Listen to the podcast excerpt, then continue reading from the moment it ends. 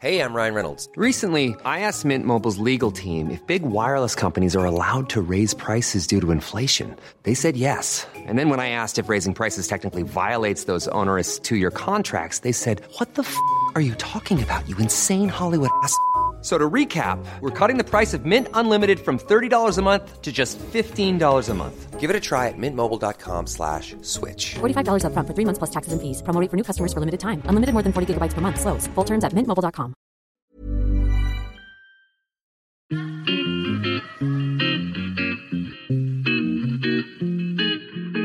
Salut les gars, je suis Anne-Laure Baratin et vous écoutez le podcast Genre de fille. Chaque semaine, je reçois une fille unique en son genre pour parler sans tabou de mission de vie, de galère, de déclic ou non, de féminin, de maternité ou pas, tout ça, tout ça. Par leur parcours, leur engagement et leur choix de vie, elles m'ont bluffé et j'ai à cœur de vous les faire découvrir. Je sais qu'elles vous inspireront. J'espère maintenant que leur parole vous permettra d'avancer, de choisir, de décider. Et maintenant, place à l'épisode du jour. Bonne écoute cet épisode a été rendu possible grâce à Baratin, etc. Baratin, etc., c'est l'agence de création éditoriale qui accompagne les entreprises engagées s'adressant aux femmes et ayant à cœur de traiter leurs problématiques. Aujourd'hui, dans Genre de fille, je reçois Sandra Saldana. Pour vous remettre dans le contexte, je dois vous expliquer que je suis le genre de fille à envoyer des textos à toute sa famille en mode warning quand Mercure rétrograde et à admirer la Lune dès qu'elle brille en rameutant ses enfants pour qu'ils l'admirent eux aussi. Ça a dû bien marcher parce que maintenant, eux aussi, ils sont en transe dès qu'il y a une pleine lune. Plus sérieusement, l'astrologie est pour moi un puissant outil de développement personnel. Rien de surprenant donc, est ce que j'ai suivi une formation en astrologie fin 2019 avec Sophie Keller de quelques journées. Sophie Keller est une des astrologues qui a démocratisé cette pratique depuis quelques années. Coucou Sophie si tu passes par là. Et c'est donc là que j'ai rencontré Sandra. Sandra et ses longs cheveux ondulés, Sandra et son air de sage tranquille qui observe tout ce qui se passe autour d'elle. Sandra qui tire les cartes à la fin du cours. Sandra qui était précisément à sa place, mais qui semblait être la dernière au courant. Je lui laisse la parole et donc se présenter. Présenter en quelques mots, pour moi, c'est hyper difficile. C'est hyper difficile. Je suis une nana de 40 ans. Je suis euh, tout ce qu'il y a de plus euh, normal et tout ce qu'il y a de plus original. Donc, ça veut tout et rien dire, mais c'est difficile pour moi de, de nommer les choses, de faire des listes. Donc, me définir, je trouve que c'est réduire quelque chose de moi et puis surtout peut-être mal me présenter aux gens. D'accord. En fait, ce que j'expliquais dans l'introduction euh, du podcast et la raison pour laquelle aussi euh, j'avais envie de t'interviewer, c'était parce qu'on s'est rencontrés effectivement pendant ces formations d'astrologie et que j'ai été euh, hyper impressionnée par ton ancrage et on avait l'impression, même si tu disais que tu doutais, que, en fin de compte, tu savais qu'il y avait quelque chose chez toi qui te, qui t'orientait vraiment vers l'astrologie et sur le fait de, d'orienter ou d'aider les gens. Euh, où est-ce que tu en es aujourd'hui euh, Parce que je sais qu'à un moment, tu travaillais dans la musique. Oui, j'ai travaillé pendant, je pense, une quinzaine d'années dans la musique. Euh, j'ai eu la chance de faire des rencontres incroyables dans ce milieu. La dernière, la dernière tournée qui m'a fortement marquée, c'est celle de Renault. Donc quand je parle de, quand je parle de, rencontres incroyables, c'est incroyable, mais c'est pas juste parce que c'est quelqu'un de connu et que c'est Renault, c'est euh, parce que euh, toutes les personnes qui gravitent dans ce milieu-là sont souvent très passionnées et, sont souvent très très inspirées et très inspirants. donc c'est vrai que j'ai eu une vie assez incroyable pendant ces 10 ou 15 années de, de production. Parce que moi, j'étais quand même beaucoup dans le live, de... enfin, j'étais dans les tournées, dans les, dans les concerts, en fait, finalement, beaucoup plus que dans le reste. Euh, et t'arrêtais pas de bouger et de, de, partir en tournée avec des groupes ou des chanteurs, c'est ça? Pas au début. Au début, j'étais vraiment euh, dans des bureaux et puis après, j'ai eu la chance d'évoluer, de faire des rencontres qui m'ont permis euh, bah, de partir en tournée, effectivement, d'aller euh, dans la France, d'aller en Suisse, d'aller en Belgique, même d'aller dans d'autres pays. Donc ça, c'était super. Mais au début, j'étais quand même très, très bureau. Après, effectivement, j'ai adoré faire des tournées. Puis, à force d'être toujours sur la route, bah, j'ai eu envie à un moment d'arrêter ce milieu-là. C'est un milieu qui est usant euh, oui, c'est euh, souvent quand euh, je travaillais dans la musique, la réflexion que je, recevais le plus de la part des autres, c'était quelle chance de faire ce métier, tu dois bien t'amuser. Et il y, a vraiment peu de conscience dans l'implication, la charge de travail des intermittents, des artistes. C'est un métier usant. C'est très très lourd. Et qu'est-ce qui fait que tu as dit justement, c'est après la tournée de Renault que tu t'es dit, je, je, veux faire autre chose? En fait, j'ai travaillé sur la tournée d'Indochine. C'était très chouette. Vraiment, il y a, artistiquement, c'était incroyable. Il y, avait des, il y avait des rencontres qui étaient super. Mais si tu veux, c'était comme si plus rien n'était cohérent. Je me souviens, j'étais, on faisait une date en Suisse et j'étais dans les loges du, de, la salle et je me suis dit, qu'est-ce que je fais là? Il n'y a, y a, plus de, il y a plus de cohérence. Il n'y avait plus de cohérence. C'est comme si je devais plus être là. J'ai attendu 24 heures et j'ai demandé à parler à la, à la production et je leur ai dit que j'arrêtais. C'était très inconscient hein, parce que j'ai arrêté du jour au lendemain.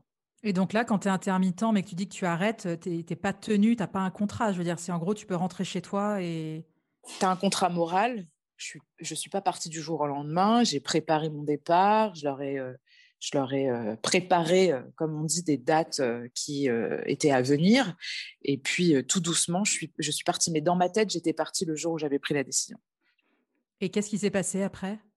Après, il s'est passé beaucoup de doutes, euh, beaucoup, de, beaucoup de remises en question. Évidemment, une impression d'avoir fait, euh, d'avoir fait le mauvais choix tout en étant paradoxalement convaincu d'avoir fait le bon choix. Très compliqué à gérer émotionnellement. Et puis, il y a eu un événement déclencheur qui a, qui a tout changé. C'est que je suis, euh, j'étais chez, enfin, je, repartais de, mon, de là où j'étais, j'avais un rendez-vous et j'ai décidé de prendre un nouvel itinéraire pour rentrer chez moi. Et je suis passée devant, euh, devant une salle où il y avait des affiches du festival Sisterwood organisé par Leila j'ai regardé l'affiche et je me suis dit, tiens, je vais y aller. J'ai acheté des billets, j'y suis allée toute seule alors que je déteste aller à des événements toute seule, mais cette fois-ci, tout était très fluide et naturel. J'y suis allée et j'ai fait des, j'ai participé à des conférences, j'ai fait des ateliers qui m'ont bouleversée. J'ai d'ailleurs euh, fait une conférence avec Lily Barbery, qui m'a donné envie de faire du yoga euh, dans un premier temps. Et puis, euh, j'ai eu envie de lire son livre, La réconciliation, et quand j'ai lu l'interview de Sophie Keller, je me suis dit, il faut absolument que je rencontre cette femme et il faut absolument que je me forme à l'astrologie avec elle. C'était. Euh, je, précise, excuse-moi, je te coupe, mais je précise pour ceux qui écoutent, euh, ceux et celles qui écoutent, c'est que le festival Sisterwood, qui a été créé par Leila. Alors rappelle-moi son nom de famille, je me souviens plus. Moi, je l'appelle toujours Leila de Bliss Home. oui, exactement. Mais oui, alors en fait, elle avait créé ce lieu euh, super dans le 16e qui s'appelait Bliss Home, mais qui a malheureusement fermé, je crois, à cause, à cause du confinement, justement c'était une évidence. Oui, ça a résonné. Je ne pouvais pas faire autrement. Oui, alors que je m'intéressais pas du tout à l'astrologie, je n'y connaissais rien. J'avais évidemment une vie euh, spirituelle depuis euh, de nombreuses années, mais pas du tout par le biais de l'astrologie.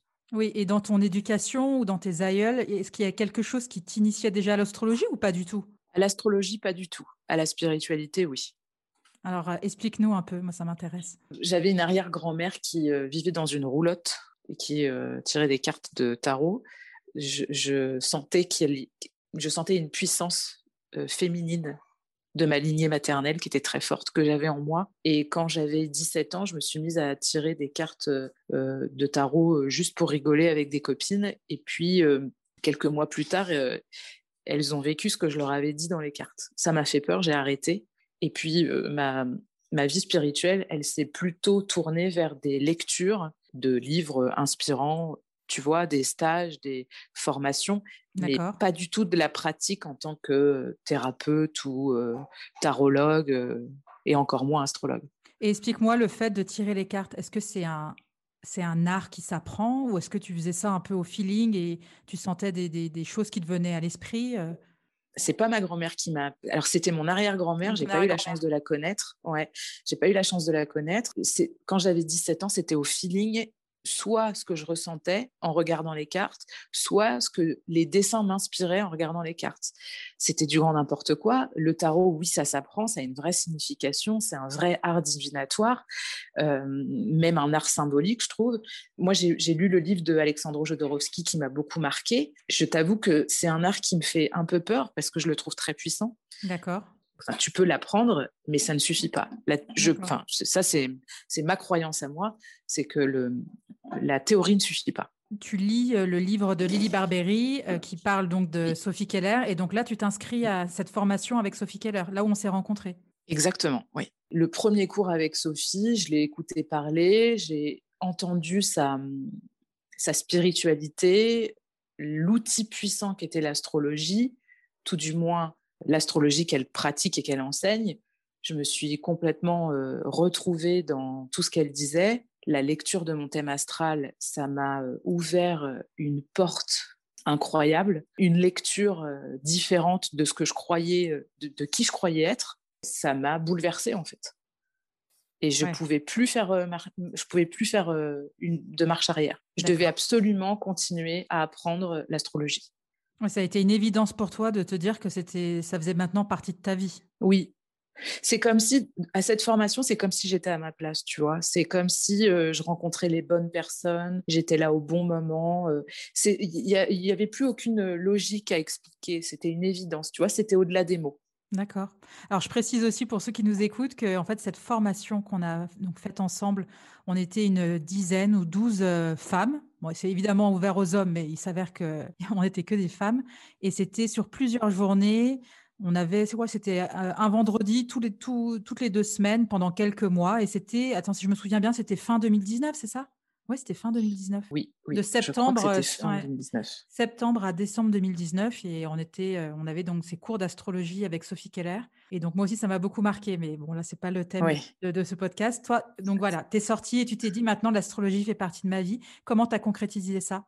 Ça a été plus compliqué comme chemin je me suis rendu compte que l'astrologie, c'était puissant, mais c'était aussi très compliqué si on voulait bien s'en servir. Et pareil, la, théorie ne suffisait pas, mais qu'il était indispensable de faire très attention à comment on s'en servait, puisqu'on on lit un thème astral, donc on interprète comme une sorte de grille de vie et qu'il faut faire très attention à, à qui on est, euh, à comment on le fait et avec qui.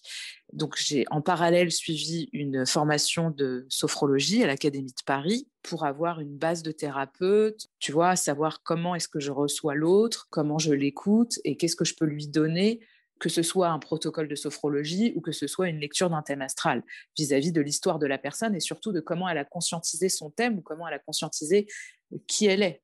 Tu, vois ce que je veux dire c'est hyper important d'être. Euh, c'est autant ton interprétation que la manière dont tu vas délivrer en fait un, un, message ou une interprétation en fait à la personne qui est en face de toi, comment elle va le recevoir. Euh, c'est s'adapter en fait. À... Ouais, d'accord. Oui, et puis l'interroger sur sa vie, sur la perception de sa propre vie, et effectivement, comment elle a conscientisé son thème, parce qu'il y a plusieurs euh, niveaux de lecture dans un thème astral, comment elle a conscientisé ça dans sa vie? Euh, on pourrait euh, lire un thème astral sans faire parler l'autre et être dans la théorie, mais avec quoi repart la personne? Tu vois, si la mmh. personne elle repart juste avec ma lune est en poisson en maison 4, je vois pas trop trop l'intérêt de l'astrologie à ce niveau-là, tu vois. Sandra, est-ce que tu peux expliquer Je sais que tu n'aimes pas quand je te dis expliquer en quelques mots, mais pour les gens qui ne savent pas ce que c'est qu'un thème astral de naissance, est-ce que tu peux l'expliquer, s'il te plaît?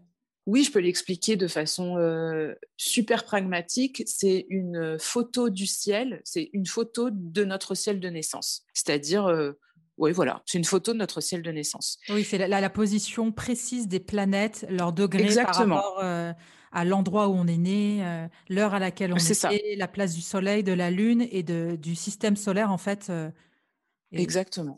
Ok. Bon, je te, je te laisse continuer. C'est juste pour les gens qui écoutent et en as, en fait, en as qui ne savent pas ce que c'est euh, qu'un thème astral, même s'ils s'intéressent à ça, et pour qui l'astrologie, malheureusement, c'est pour eux l'astrologie, c'est l'horoscope qu'on donne dans les magazines. Ils, ne connaissent pas la eh richesse. Ils ne savent pas aussi qu'il y a des écoles d'astrologie qui sont reconnues et où on peut étudier l'astrologie pendant des années et qu'il y a plein de, courants différents et c'est passionnant aussi. Tu as commencé petit à petit, euh, après t'être formé à la sophrologie, tu as commencé en fait à, recevoir des, alors je sais pas si on peut les appeler des, clientes ou des clients ou si c'est c'est pas des patients, mais euh, non, c'est pas des patients, euh, c'est pas des patients et c'est pas des clients, donc c'est une bonne question. D'accord. Je ne sais pas. D'accord. Mais bon, je n'ai pas la réponse. J'ai reçu des gens. Ah et tu as commencé à recevoir des personnes euh, et leur faire leur thème astral, alors c'est ça? Oui, je me suis sentie très illégitime. D'accord. Je sentais que j'étais pas prête, que je serais jamais prête. Euh, j'ai pas reçu de personnes tout de suite. Ouais. En fait, j'ai fait une deuxième rencontre qui a été déterminante pour euh, moi. C'est Julie Gors, qui est aussi astrologue et qui est aussi thérapeute en mémoire cellulaire. Elle donne aussi des cours d'astrologie. Donc, bien évidemment, après Sophie Keller, j'ai voulu continuer à prendre des cours. Euh, j'ai donc euh, participé à des cours avec Julie Gors. elle avait une approche de l'astrologie qui était euh, un peu la même et en même temps très différente, où elle parlait beaucoup d'ombre et de lumière. J'ai adoré en fait cette approche de l'astrologie où tu as en toi des lumières, des qualités, des forces, et tu as aussi des ombres. Personnellement, il était inconcevable pour moi que j'ai des défauts, des ombres. Euh, j'étais dans une quête de perfection et une exigence, intransigeance avec moi et forcément avec les autres qui me mettait toujours à mal dans mon relationnel avec moi-même ou avec les autres. Quand j'ai découvert ce, cours où on parlait d'ombre, de voir les ombres et de les accepter, il y a quelque chose qui a complètement switché. C'est-à-dire que toute cette illégitimité que j'avais en moi, euh, qui m'empêchait en fait de lire un thème astral à d'autres personnes que mon entourage proche ou mes amis ou des amis d'amis, ça a complètement changé à ce niveau-là. J'ai compris, si tu veux, que plutôt que de vouloir toujours plaire aux autres avec cette société où l'image est hyper puissante, hyper handicapante et en même temps parfois très euh, salvatrice, euh, en tout cas, moi, je ne pouvais pas euh, exister, tu vois. Je, je n'étais jamais assez parfaite. Donc, je ne pourrais jamais être une bonne astrologue, je ne pourrais jamais être une bonne thérapeute, une bonne sophrologue, tout ce qu'on veut. Donc, je ne faisais rien. Donc, j'ai, on va dire que j'ai, j'ai mariné comme ça pendant plusieurs mois. je me suis formée avec Julie Gors. Et puis, bien évidemment, c'est bien de prendre des cours, mais c'est bien aussi de le, tu vois, de, le, de, l'expérimenter sur soi. Donc j'ai fait, j'ai fait et je fais d'ailleurs une thérapie en mémoire cellulaire avec elle. Donc la thérapie en mémoire cellulaire, c'est en fait une, une thérapie sur le corps. C'est-à-dire que, alors là, je fais un peu des digressions, mais je vais, je vais m'y retrouver à un moment.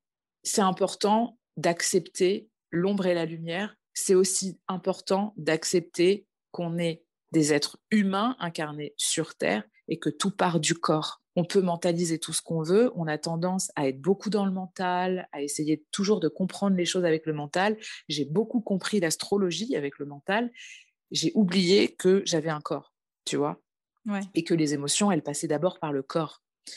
Tout ça pour dire que sans ce travail, de ombre-lumière et de mémoire cellulaire où je travaille avec le corps, j'apprends à écouter mon corps, je descends dans le corps pour comprendre les émotions et savoir qu'est-ce que mon corps a envie de me dire pour savoir justement après quelle décision prendre le mieux avec mon mental. J'en serais pas là où j'en suis aujourd'hui à pouvoir effectivement me présenter au monde avec tout ce que je suis sans pouvoir me nommer sophrologue, astrologue, etc. etc. C'est d'ailleurs pour ça que j'ai construit euh, et que j'ai créé la Maison Neuve, mais je pense que tu vas m'en parler après. Et c'est pour ça, si tu veux, c'est grâce à tout ce cheminement-là qu'aujourd'hui, je peux effectivement recevoir des gens que je ne connais pas et me sentir légitime en tant qu'astrologue. Avant, c'était impossible. Ce que je veux dire dans mon expérience et dans, dans, le partage que je fais avec toi et avec euh, ceux et celles qui nous écoutent, c'est que c'est important de pas rester que dans le mental et de croire que c'est le mental qui va toujours trouver des solutions, tu vois? Oui, complètement. Cette euh, thérapie de mémoire cellulaire, ça t'a permis de dégommer ton syndrome de l'imposteur, qui est, présent quand même chez beaucoup euh, d'entre nous. Et, oui. Et donc après, eh ben, explique-nous le numéro 9, en fait. C'est une structure qui, qui regroupe un peu toutes tes activités? Oui, je voulais pas me nommer comme euh, sophrologue, astrologue, thérapeute, parce que j'aime tellement faire de choses et j'aime tellement de choses dans la spiritualité que je me suis rendu compte que le fait de chercher à nommer m'empêchait. Je me suis donc dit à un moment, mais pourquoi est-ce que j'aurais besoin forcément de catégoriser qui je suis et d'être tout ce que je suis c'est, si tu veux, ne pas choisir. Tu vois, on n'est pas toujours obligé de choisir. Je suis pas obligée de me présenter au monde comme astrologue. Pourquoi la maison neuve?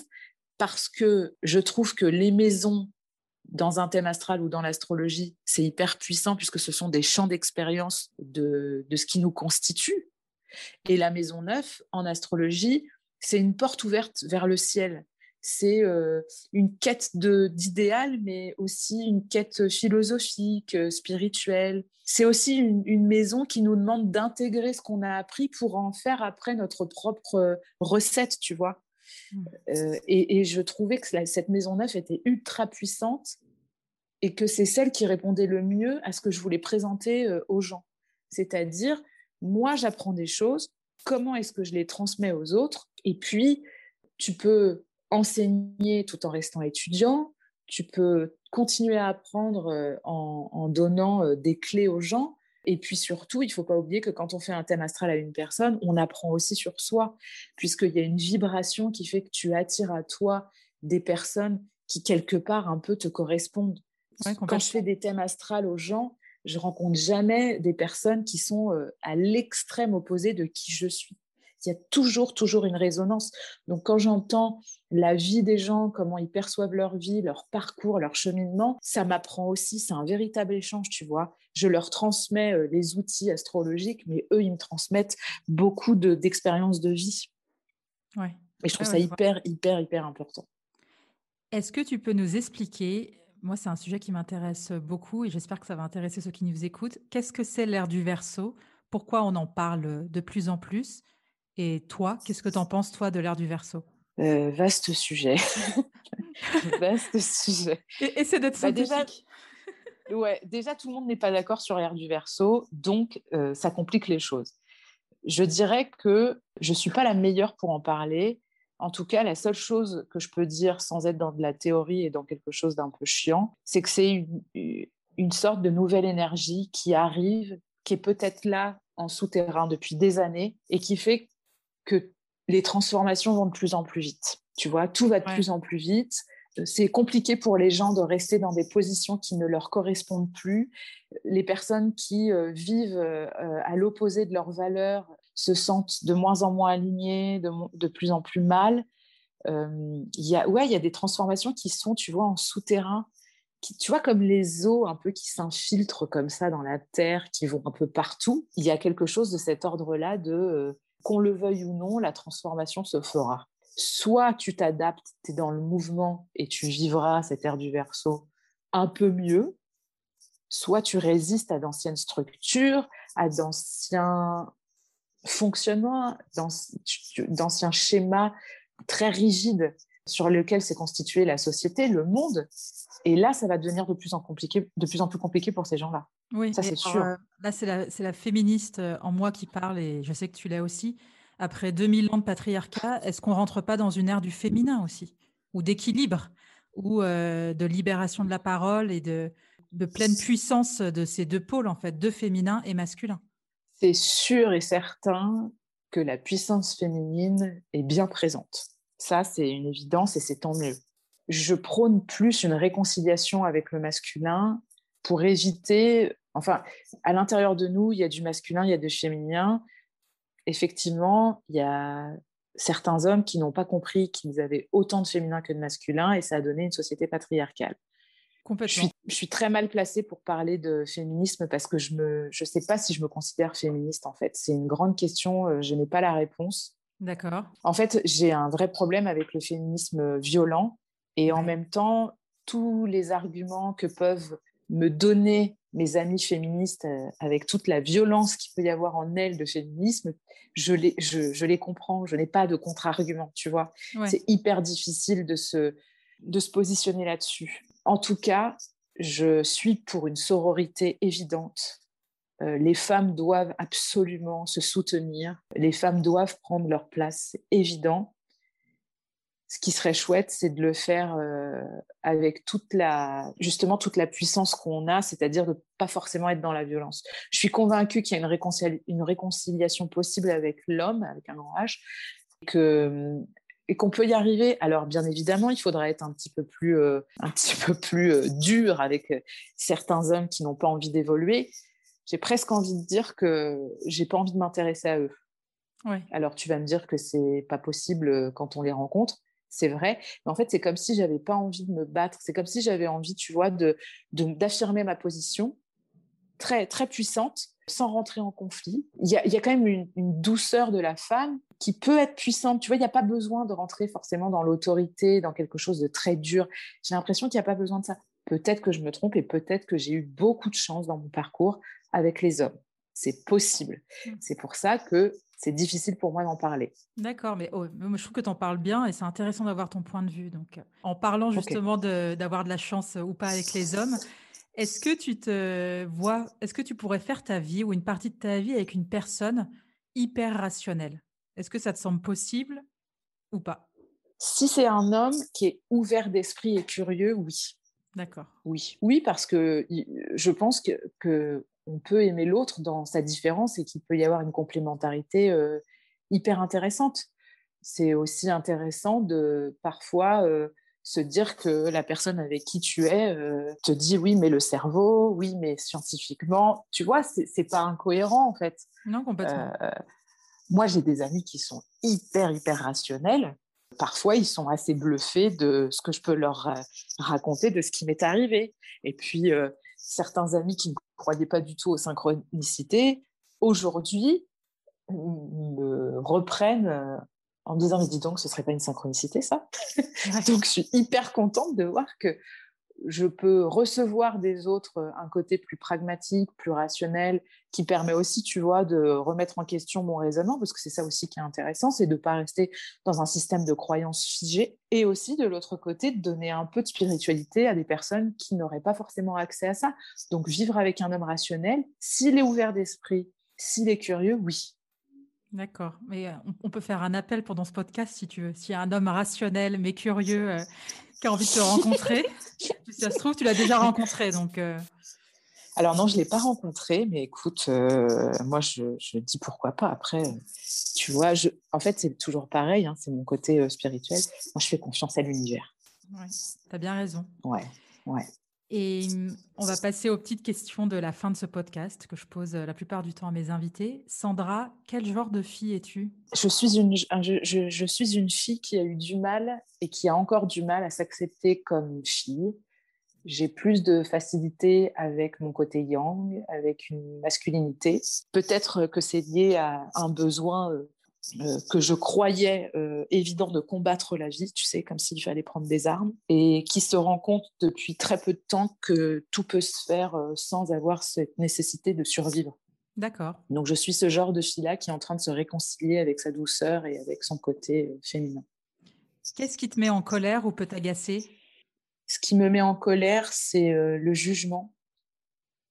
C'est de vouloir toujours catégoriser les gens toujours vouloir dire que euh, ce qu'on pense d'eux les définit, ça, ça me met en colère. Parce que j'en ai beaucoup souffert et parce que je suis sûre qu'on en souffre tous aujourd'hui. Qu'est-ce qui te met en joie? Ce qui me met en joie, c'est le collectif, c'est le groupe, le rassemblement. La puissance du groupe me met en joie. Je trouve que c'est incroyable. Incroyable. Pour moi, il n'y a pas plus beau. Là, quand tu me parles de ça, du groupe, ça me fait aussi penser à la, à la sororité que je trouve euh, qui est un concept que je trouve hyper important. Et, qu'est-ce qu'on peut te souhaiter? On peut me souhaiter de continuer à cheminer vers euh, la route que j'ai décidé de prendre il y a peu de temps. C'est tout ce que je demande. Eh ben, écoute, je te le souhaite de tout cœur et merci d'avoir été mon invité. J'ai adoré cette conversation. merci beaucoup à toi, c'était euh, c'était super. Merci beaucoup Anne-Laure. Ouais. Au revoir Sandra. Au revoir. Merci d'avoir écouté cet épisode, j'espère qu'il vous a plu. Si c'est le cas, partagez-le autour de vous et sur les réseaux sociaux. N'hésitez pas non plus à laisser un avis positif à propos de Genre de Filles sur vos applications de podcast. Pour ne rien manquer de Genre de Filles, suivez-moi à Anne-Laure Baratin sur Instagram. Si vous avez des compliments, des critiques ou des réflexions, n'hésitez pas. Merci à Marvin Marchand pour la musique du générique. Bonne semaine et à très vite. Salut